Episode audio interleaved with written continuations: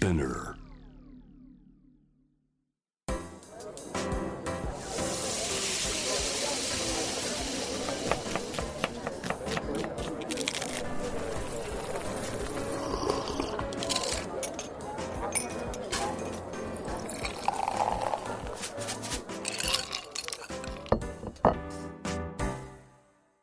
アジナ副音声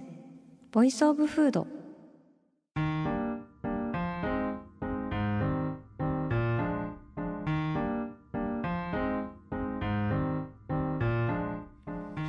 子のポッドキャスト味な副音声ボイスオブフード第74回目始まりましたこの番組は365日食べ物のことしか考えていない食のしもべことフードエッセイスト平野紗季子が毎回テーマに上がるフードについて熱く語り音楽のライナーノーツみたいに美術館の音声ガイドみたいに食をもっと面白く深く味わうための投稿をお届けする番組です。はい。というわけであの今収録は11月の始まりで、まあ、だいぶ寒くなってきて厚着ですよっていう感じなんですが私今年の新年の目標がねあの次の冬までには今着てるコートの裾上げを遂行するっていうのだったんですけど あのまだできてないっていうね。もうコートの出番秒読みでもうこのまま新年の目標を達成できずにゲームオーバーとなりそうなんですが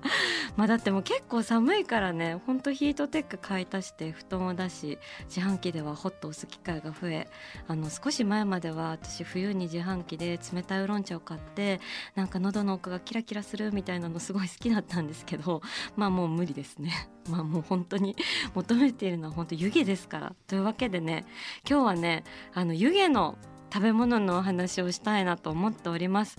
で湯気といえば私思い浮かぶ方がおりまして、えー湯気を愛してやまないちょっと真剣に湯気を愛していらっしゃるあの方にお越しいただいてます、えー作家の浅吹真理子さんです。わあお久しぶりです。お久しぶりです。いつぶりだろえっと、うーん、マミさんの、内田マミさんのお家の、多分どっかのご飯会の時以来で。でもなんかこの冷たい飲み物を飲んで喉の奥がキラキラってめちゃくちゃいいなと思ったんですけどう、小さい頃からうん、うん、あの寒がりだからあその私の人生にはない。あらかじめ失われていたキラキラ。失われてますねなんかすごい今あ憧れの気持ちで聞いてましたけど。いやでもその代わりに湯気の神様に見守られてるからね。あのマリコさんは。あのマリコさんといえばインスタグラムのプロフィールに何よりもまず炭水化物と湯気が好きですって書いてるじゃないですか。あの湯気が好きということで今もお変わりなくはい。湯気。湯気。湯気どんな湯気がお好きなんですか？うんもうとにかくうん。えー、と食べ物の一つとして、うんうん。そのなんか湯湯気を持っていて、うん。そのコンビニで買う肉まんとか、うんお味噌汁とか、うんうん。まあ、あとご飯とか、うん。そのレンレンチンした、うん。まあ、なんかコーヒーとかもうなんか全部そのどんななんだろうその調調理の、えー、とよほ方法は何でもいいんですけど、こうなんか空間にうんほほわわわわって言ってあの白い湯気が上がってるっていうのが、うんなんかもうそれだけで本当に幸せになる。じゃあだからもうそれがどんな食べ物でも飲み物でもよくてその湯気を発生させているプロダクトならうん、なんでもい OK いみたいな。なんかあのほらえ駅弁でうんあなんかピュッてやね。めっちゃ迷惑なやつですよね。めっちゃ迷惑なやつはい。でもあれあれはあ楽しいんですけど、うんなんかお弁当は結構冷えてるのが好きで あでもわかる。なんかあの崎陽軒のシウマイ弁当うんうんと高崎の鶏飯が好きなんですけど、わあわあかるああいうのはああまああ温めたいとは思わないんですけどカチカチの米をね。そう ででもまあこうなんだろう。やっぱりなんかそんで冷たいものがすな好きなものでもなんか湯気が見たいってなるとなんかうっかり買っちゃったりとか まあとにかくなんかあのうわーっと登ってるっていうあの現象状が態。うん、がすごい好きです。なんかそれこそ大腸言葉巡りっていうマリコさんが出されているご本の中でもその湯気や煙の上がるものその自分が流体となって風になってどこまでも流れていけたら気持ちいいだろうなと思って見ているみたいな描写があってありがとういいって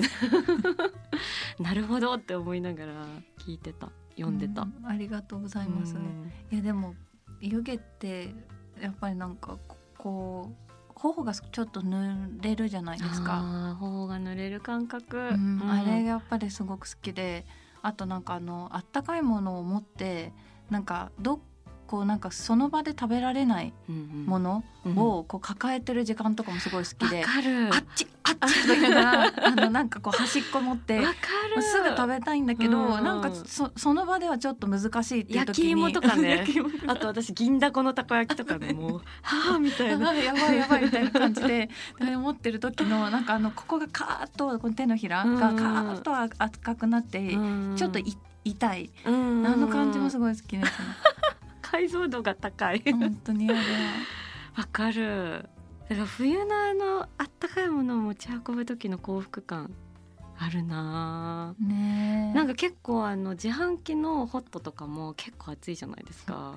なんかびっくりする暑い時ありますよね。そうそう。こんなに殺す気みたいなありますよね。首の後ろに当てたりとか。私も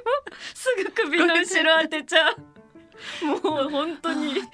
えが。冷えがやばいから。このまま続いてほしいって思いながらそうだからすぐ飲んで胃袋を温めるべきか一回首の裏に置くべきなのかとかで悩みます。わかります。あとなんかやっぱりそのずっと湯気に出ていてほしいけれども、やっぱりその本当推移していってしまってそっか。なんか時間が経つ。だから本当に時間で経つんだって思うじゃないですか。消えてしまうのだ、ね、そうそう。そう。その悲しみありますよね。切ない。えだから私ちょっと苦手な逆にものがそのすぐに湯気が消えちゃう食べ物。あ例えばあのスフレとかあー消えますね。もうすごい焦っちゃって、うん、でなんかもうプロダクトとしてもどんどんシワシワそのほぼ空気の食べ物だからどんどんしぼんでいくじゃないですか。そのスフレの持ってる時間軸に自分が間に合わないんじゃないかって焦りではあみたいになってしまって味わい尽くせないみたいな。ありますね、うん、あのウエストのあ。あのホットスフレあるじゃないですか。あのなんか20分ぐらいかかって あのシェフが持ってきてくれる。あの そうなんですよね。ホールの方じゃなくてシェフ自らが持ってくる。あれも多分なんか本当に暑いのって一分もないですよね。まあ、1, 分ぐらいはあるのかな。まあ、あれってその中のそのく空空気が内包されて、うん、なんかこうスプーンでも一回やった瞬間に あファーって。なんかあ散ったみたいな。命。命みたいな。あみたいな、まあ、めっちゃはかないですよね。そうですよね、まあ、なでもわかります。なんか食べ物でお美味しい時をえー、となんかこう悪いことじゃないんだけど、うん、えーと、そそいつが主導権を握ってる食べ物っていうのは確かにありますよね。それで言うとホットスフレは本当にそうだと思うな、うん、焦る湯気 焦る湯気ね結構あって。あの一個思い出しちゃったんですけどなんか一回屋久島行った時に、うん、なんかテント泊で私初めてテント泊ですっごい寒くてでなんかその森のプロみたいな人がなんかコンロでシチュー作ってくれたんですけどなんか何人もいるからもう私にこう配給される頃にはなんか「あ湯気湯気湯気」みたいな感じで冷めてるみたいななんか。辛い。そうなんですよ。そうですよね。てん大体のあのバーベキューも、はい、なんかバーベキューで温かいものを食べられたことが一回もないです。辛いですね。えでもバーベキューって結構ぬるくないですか？わかります。ぬるいです。ぬるいですよね、うん、なんかこの間夏にほほやパーティーを石巻でほやパーティー？ほやパっていうのをしたんですけどほやパなんかすごい濃いですね、うん、あの、まあ、美味しかったんですけどほやだけを食べ尽くすってこと？ほやをで生生と,、えー、と焼きと、うん。なんか虫とかまあいろいろあったんですけど、うん、でその焼きほやがすごく美味しいから、食べてって言われてあの待ってたんですけど、うん、やっぱりなんかちょっと話したりとかしてるうちに気づいたらお皿の上にあの乗っけてもらってたみたいでで食べ時をちょっと してるとかなんかあなんかバーベキューはむバーベキューって湯気が多分楽しめるもののはずなのにそうですよね。湯気と煙をね、うん、まとうみたいなまとうみたいなね、うん、でなんかあのもうこうちょっとなんか咳とか出ながらなんかあの火のそばにいるとか絶対楽しいはずなのに、うん、なんか一回もあったかい状態で 食べたことやっぱそれバーベキューの時間軸から置いてかれてるんですよね。あの好きな湯気の話もしたいんだけど。あのなんかマリコさんといえばすごい天心のイメージもあってなんかマリコさんが最後の晩餐に食べたいのが何かって聞かれた時になんかパッと思わず天心が浮かんだみたいな。あそうそうそうですね、うん、何が好きですか天心の？これはなんか中国料理として正しいのかわかんないんですけど、うん。うん、その天心ってなんかクライマックスがない感じがすごい好きでなんか結構ばずっと天津を食べようと思えば食べ続けられる気がしていて無限な感じ無限な感じがしますよね、うん、でなんかこう一回始まっちゃうと、うんうん、頑張れば終わらないんじゃない？かっていうなんかなんでそんな強気なんですかいきなり。いやだからなんかこう最後のその晩餐が、まあ、もしその本当にこうか体が、うん、えーと、その寿命が来るっていう時だったら、うん、まあ、本当におお水口に含むだけで十分美味しいと思うから、うん、そういう時はちょっと天心は難しいかもしれないけど、ね、なんかその。なんか地球最後の日みたいなのが分かりやすく来るタイプの何かだったとしたら、もう2皿目ぐらいから悲しいじゃないですか。ちゃんとなんか決まってたとしたら。えなんていうか確かに。あもうここで、えー、えーと2割きた、うん、5割きたみたいな。で、うなんかデザートがこれから来るみたいなので、うん、食後のもうコーヒーとか出てきたらこう なんか内緒気がするけど。未練が、でも天心はこうやって円卓でそれこそもう回してでなんかワゴンとか来て、ずっとシューシューしてる間に爆発来て死ぬみたいなのがいいなと思って。もうなんか塵と湯気と 全部一緒にぐるぐるのあれになって。もう地球の海とかが一緒にして蒸発してわーってなんかスチームになってでもうちらも全部跳ね飛んで、わーってなんか湯気になって。醤油とかといろいろ一緒になって。あ確かに。そういうのがいいんだなんかいいですねそれは、うん、でもやっぱそこに湯気があるというかそのせいろから立ち上る湯気っていうその演出があるっていうのもやっぱ天心大事ですよね。大事だと思います、うん、なんかあの木製のあの可愛い小さいものからこうやって出てきてこうシャワーってでそれでなんかみんなで「あー」って必ず言うじゃないですか。なんか湯気って「はー」って絶対言っちゃう。絶対ダメだね。はあ ちょっとなんか魂が 少しこう伸びて出るような声でみんななんか「はあ」って言ってちょっと取られてるかもしれないそっちにね、うん、魂を。魂がなんかちょっと湯気の方にちょっとなんかこう移ってくっていうか。でなんかちょっとこうチリチリになっててでなんかもうほっかほかのものがでまたなんか。こうちょっと小さめでポンポンポンポンって置いてあってで一個ずつ鉱物みたいにすごい綺麗じゃないですか、うん、薄い膜で。翡翠色のねとかね。ね、うん、でなんかね薄ピンクでなんかエビとかなんかいろんなのがあってで甘いものもあればしょっぱいものもあって、こう無限に戻ったりできるっていうか、確かに。なんかうん、これなんかチャーシューっぽい、うん、なんか甘いあのあチャーシュー版大好き、ね、あれも確かに甘物と塩物のなんか間みたいな、どっち行ってもいいよみたいな なんか。好きな時にど,、ね、どっちの気分でも、うん、あの人懐深いっていうか。わかる、うん、あれいいですよね。好きです。大好きなんかその湯気ファッと開けるのもだしそれをお店単位でやってるのが私おでん屋さんだと思ってて金沢行った時におでん屋さん入って、うん、金沢ってなんか人口1人当たりのおでん屋の数が日本一って言われてるらしいですけど石川県自体が、うん、そうそう。で私なんかすごい寒い日に、うん、もう雪がもうまつげに乗ってくるような日にえっとね若葉っていうおでん屋さんあるんですけど、うん、そこの引き戸をこうガラッと開けたらもうずらっとお客さんが並んでるカウンターの真ん中にこうもうもうと湯気を放つおでん台があってもうだしの香り漂わせながらもう空間のもう温度も湿度もわって上がっててで窓が白く曇ってるみたいな。なんかその時にもう食べてないけど満たされちゃって、うん、死んでもいいっていう知らない。さすがにまあわかる。そういう気分っていうか、うん、だからおでんそのものも素晴らしいんだけど多分何がすごいかってその湯気の出る装置としてのおでんっていうか、多分あれがなんかキッチンの奥にあったら全然意味なくて、うんうん、それをなんかみんなでその火を囲むみたいなちょっと原始的な感じもあってこれだみたいなあいいですね。冬のおでん屋さん本当にいいですよね。入った瞬間からもうまだ食べてないのにねなんかあったかくなるっていうか。そうなの。なんかあの銀座のおでん屋さんで、うん。うん、なんかあのあの白いお洋服着たあのまあ板前さんが4人ぐらい並んで、うんうん、立ってうつむいてじっとなんかおでんのなんかあの鍋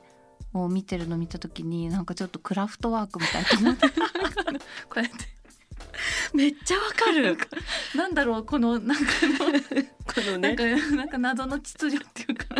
すっごいわかります。あの人たち私も多分同じお店行ったことあると思うんだけど、もう長い菜箸持って。めっちゃ背筋ピーンですごいですよね。すごいですよね。奏でてますよね。奏でてます。クラフトクラフトワークっぽいと思って。確かにある。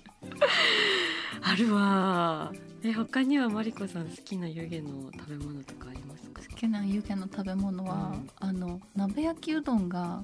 昔からめちゃくちゃ好きなんですけど私も大好き。本当にいいですよね、うん、で鍋焼きうどんはなんかその湯気っていう意味で言ったら、うん、なんか結構夏に食べるあの鍋焼きうどんが好き。なんで？好きで。逆張りな。逆張りっていうかそう、うん、なんかこの季節に食べる、うん、冬冬に食べる、えーと、湯気っていうのはもう美味しいものいっぱいあるんですけど、うん、なんかその湯気ですごく好きだなって思うのが、うん、そのなんか夏に食べる鍋焼きうどんで、うん、なんかなるほど。こう夏の暑い日に、もう汗びっしょびしょにかきながらなんか店内に入ってあの本当は冷やし中華とかを食べたいんだけど、うん、店内ってすごく寒くないですか世の中。シンガポールのショッピングモールみたいな、うん、みたいな感じで。だからもう汗で汗冷えしてきて、うん、でそれでなんか待ってる間に手とかかじかんできて、うんうん、なんでこんなことになってしまったんだろうみたいななんか自律神経もパニックになって。私はかき氷とか食べれないですもん。なんかなんかそう、うん、そんな感じです。だからかき氷とかってこたつ手だったら食べられるけど。あ夏の暑い日のそのなんかおしゃれなお店であるおしゃれなかかき氷とかって、うんうん、なんか美味しそうだなって思うんだけどもうその店内が寒いから なんかちょっとむず難しいっていうか唇青くなっちゃう、う。ん、けどそういう時に鍋焼きうどんが運ばれてくると、うん、でカバって開けるともううわーってか 顔にそのなんか湯気がもうなんか自分をなんか起こしてくれるっていうか、うん、なんか大丈夫かみたいな感じで。えどういうじゃ雪山で寝るなみたいな。ででそうするとなんかこうしみじみ美味しさを感じるっていう意味だと、そのなんか湯湯気がありがたいっていうのだと、うん、そのなんか夏に食べるあったかいものっていうのはなんか割となんか湯気のこうありがたみみたいなものを感じるんですよね。なんかコンビニで買って食べるやつすごい好きで。私も大好きです。もう味ナフコンセでもコンビニの鍋焼きうどんの会をやるくらい ちょっとは拝聴します。全然あの最高ですよね。最高です。私この間もなんか急に寒くなった日があって、うん、急に15度とかになられてなんか普通に夏の終わりくらいの感じだった日があったんですけどもう体冷えすぎて、うん、しかも夕食も食べ損ねてもう終わりだみたいな時にコンビニに入ってもう食べたいものはただ一つ鍋焼きうどんじゃないですか、うん、したらなんか冷凍のコーナーに入った瞬間にさって見た時に鍋焼きうどんの姿がなくてやばいやばいって思ってでもガッてしゃがんだら一番奥に1個だけあって助かったみたいな命拾いみたいな感じでいただいたんですけどあの全部セブンもファミマもローソンもいろいろ鍋焼きうどん出してるじゃないですか、うんうん、全部同じ会社が作ってるんですよ。えあそうなんですか？そうなんですよ。金麗さんっていう鍋焼きうどんを牛耳りまくっている 会社さんがあるのでどこで食べても全部あの最後は金麗にたどり着くっていう。あ知らなかった、うん、いやでもコンビニのなんかコンビニのあったかいものっていうのもやっぱめっちゃいいですよね。私はなんかこう家にまっすぐ帰りたくない日っていうのが、なんかしばしばあ,、あってそれでなんか高校生ぐらいのマインドを37にもなって、まだ持ってるんですけどあなんかでもおでん。はちょっと、その容器とかの問題があって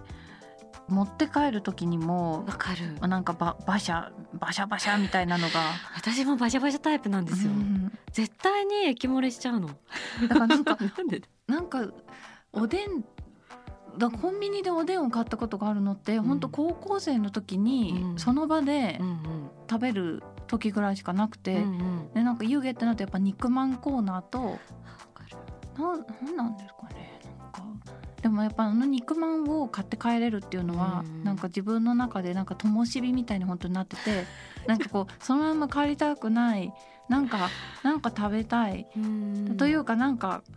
なんかすごく今寂しいみたいなわかる。何か温かみを手にしたいみたいな。時になんか肉まんとかまんまんとか買うとなんかもうここが熱くて痛くなってで食べるとなんかやっぱ人間お腹が空いてるとまあやっぱりそのなんかネガティブになるから。わかる。なんか食べると温かくなって、まあもうなんか何でもいいかなみたいな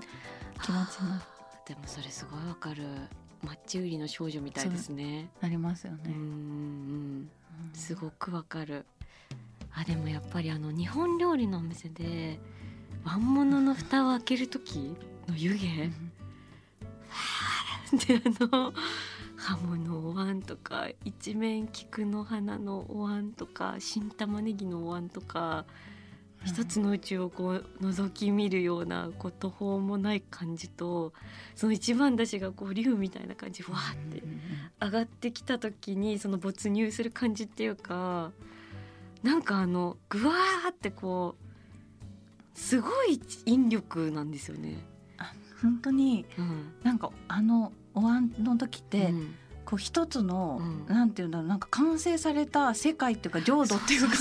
ユニバースありますよね。で大体おわ黒いくね、塗られてるからなんかそこに水滴の星の瞬きみたいな感じにわってお椀の裏側がなってて。浄土ですよね。浄土です。もう召されます。喜んで召されます。わかる。涅槃みたいな。あいいな食べたい。ねでなんかだしもなんか私の中でいろんな一応分類があって、うんうん、なんかボクシング系みたいなのと。うんと泉系みたいなやつとあ泉系ってまたいいいいですね泉系あるんですよね、うん、本当なんかお湯にほんのちょっとだけかつおだしと昆布だしを薄くのせたみたいな泉系というかそのなんかシンフォニー系っていうなんかちょっとかつおだしあと削り節もそのマグロ節とかをちょっと入れたりとかしてすごい重層的な感じのやつとかあと居合切り系みたいな もうなんかき切られたこともわからないみたいななんかボクシングとちょっと違うんですよね。なんかボクシングが殴られたわかります、ね、重力がドーンってあるんですけど、打撃がないまま散っていくみたいな。いいな。ねえ。なんかお出汁も塩を感じるお出汁となんか醤油感じるお出汁となんかいろいろなんかある気がするんですけど、ただ私は結構なんかあの湯気に、あのちょっと心を取られてて、うんうん、なんかあったかければ何でもいいって いやでもそれは今日聞いてて極論そうなんですよね。多分その温かい湯気というその自分を満たしてやまないものを手にできれさえすればいやか人類は 本当に火を見つけてよかったって思いますよね。でも本当に火のない世界はどれだけ寂しく切なく心細いものであろうかっていうことですよね。ねうん、いやだってもうそしたらねなんかわかんないけど日干しして、うんちょっと日光が出て暖かいうちに食べるとか、うんうん、寒がりの人とかどうしてたのかなとか思うもんね。確かに。でも猫でもうちの猫はやっぱ冬場はちょっと暖かいお水好きなんですよね。えそうなんだ、うん、で私暖かいものを好む生き物って人類だけなのかと思ってた。いやでもまあちょっと暖かい、うんうん。まあ、378度ぐらいのじゃ本当人肌よみたいな、うん、のでこう手とか洗ってると、うん、そのこう来てすごい飲むんですよ。で他のところにあるお水はまあそれこそそのまあ室温みたいな感じなんですけどそういうのは飲まなくて。まあ、流れてるものがいいっていう説もあるんですけど、まあ、冬場なんか結構ぬるいもの？そうなんだ、うん、じゃあ猫も左右好きなのかな？とレンチンしたあのご飯だと食べたりとかもあるんですよ。そうなんだ、うん、ちょっと人間に近づいてきてるのか分 かんないけど温かかいのいいなみたいな。まあそれかわかんないけどあのあの人たちってハンターだから、うん、そのまあく食ってるものが本来生温かいっていうのも。確かに。でも本当にそれこそその君たちは何を食べてきたかっていう、うんうん、なんかジブリが出してるその人類が食べてきたものの食の歴史ドキュメンタリーみたいなのがあって、うん、なんかどこの地域だったかな多分ドイツかなんかのその精肉の家族がいかに暮らしているかみたいな回があるんですけど、うんうん、その牛をバーってさばくんですけどもうさばいた瞬間に湯気がもわーって。すごい見てみたい。すごい描写。あ今度鑑賞会します。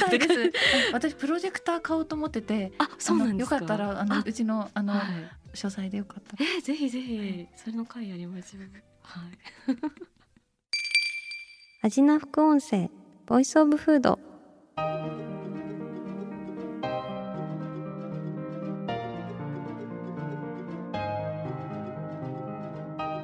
はいというわけで今回は佐吹真理子さんをお迎えして湯気の食べ物についていろいろ話してきましたが佐吹さんありがとうございました。ありがとうございます。まだ全然話足りなかったんですけどちょっと一旦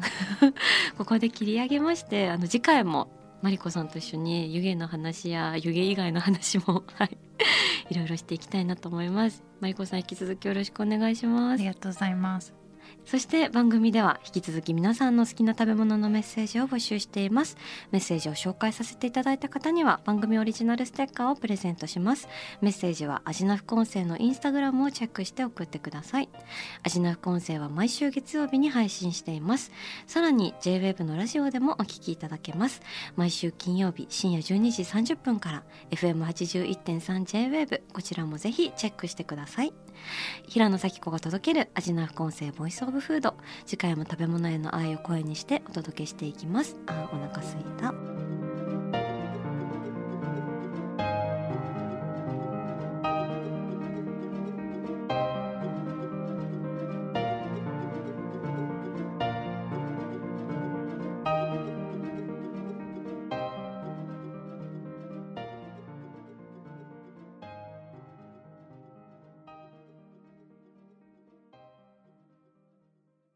ここでスピナーからのお知らせです。